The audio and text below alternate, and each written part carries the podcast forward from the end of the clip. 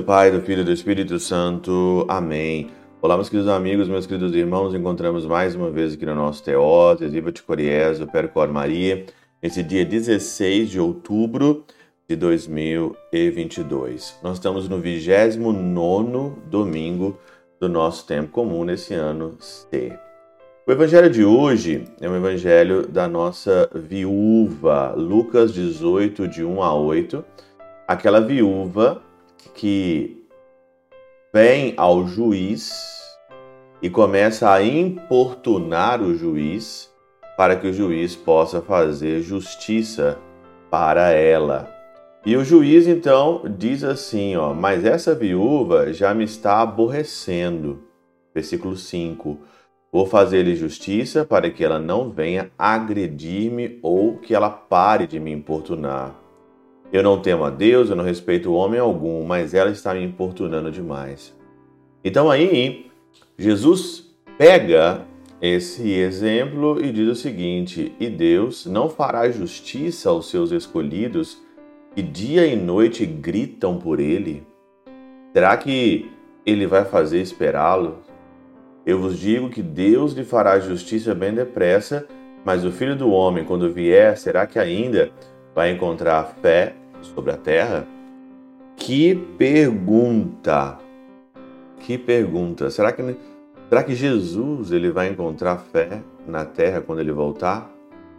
Eu gostaria de comentar hoje, nesse domingo, dois pontos. Primeiramente, a insistência da viúva e depois a falta de fé.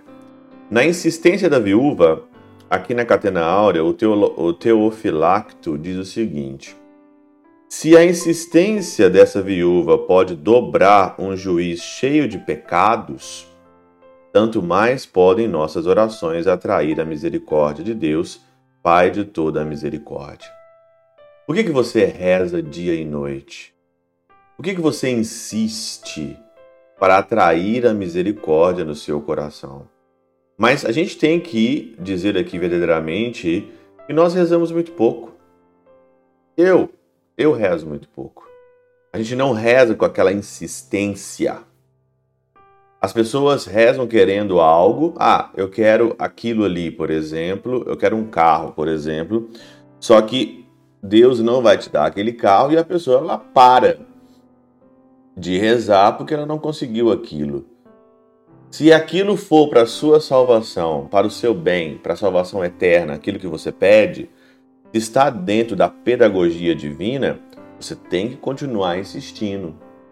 E aí você vai conceder, porque o Senhor ele é Pai, ele é misericordioso, ele não vai deixar aquilo que você precisa, se você de fato vive uma vida de insistência, uma vida de persistência, uma vida na presença do Senhor, uma vida de oração, de oração dia e noite, como essa viúva fazia aqui, é lógico que o Senhor vai te conceder, sem absolutamente dúvida nenhuma. E olha a interpretação aqui da Catena Aura, né? Houve quem deu a, houve, houve quem deu a essa parábola o mais sutil interpretação, cuidando que a viúva representa toda a alma que separou do primeiro marido, ou seja, do diabo inimigo dela. Ao se apresentar diante de Deus de justiça, a qual, como consta na parábola, não teme a Deus, porque ele próprio é Deus. Nem respeita os homens, porque não faz acepção de pessoas. Condói-se o Senhor dessa viúva, isto é, da alma a lhe rogar contra o diabo, tomando sua defesa contra este. Depois de ter ter o Senhor dito que deveria muito orar no final dos tempos por causa dos perigos que estão a se darem. Rezar muito nos final dos tempos. Mas as pessoas hoje estão rezando? As pessoas hoje estão rezando? Será que o Senhor vai encontrar hoje fé? Olha, aqui na Alemanha, aonde que eu vivo, a coisa está cada vez mais pior. Cada vez pior cada vez mais pior. Essa é a dura realidade do nosso país aqui da Alemanha. Nas comunidades que eu trabalho, nas comunidades onde que eu vou, uma pessoa vai na missa, falta três, quatro. Uma pessoa vai na missa, depois ela some. Muita gente vem, fica encantado com a facilidade de dinheiro, de trabalho da Alemanha e vive para trabalhar, para se divertir, para os prazeres da carne, para os prazeres mundanos. Essa é a dura realidade. Dura realidade. Também no Brasil e em outros países também. A fé está escassa.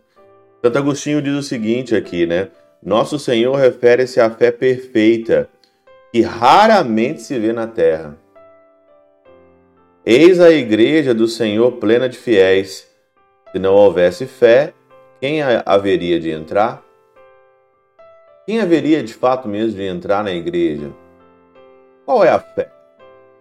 A fé perfeita, assim, a, a fé, a igreja plena dos fiéis do Senhor.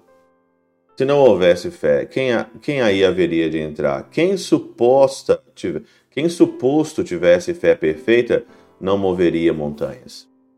Você está vendo alguém mover montanhas por aí? Diz aqui São Beda.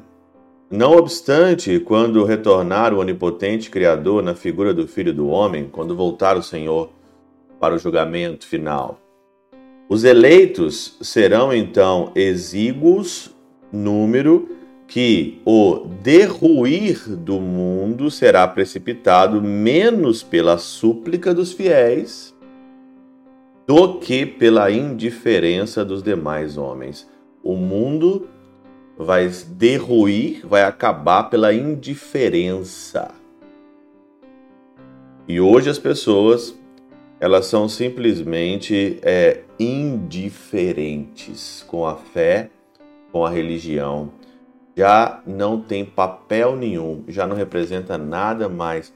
A igreja ela é aqui, é, é, a igreja não é nada, essas músicas, essas coisas, a fé. A fé não é música, a fé não é o padre, a fé não é a igreja. A fé é você acreditar que Deus tem o melhor para você e você esperar realidades acerca de que você almeja valores eternos que você não encontra no mundo. Beber, fumar, se divertir, transar, tem alguma coisa aqui, tem alguma coisa aqui de eterno nisso tudo? Esse mundo passa. Mas será que o Senhor vai encontrar de fato fé quando ele voltar para a terra? É a pergunta. Santo Agostinho termina dizendo aqui: de maneira que nosso Senhor quis dar a conhecer que se, que se nos falta fé, pede-se a oração. Se a pessoa não reza, se a pessoa não vem na missa, se a pessoa não reza um texto, se a pessoa não tem uma vida de oração, o que, que é isso? Falta de fé.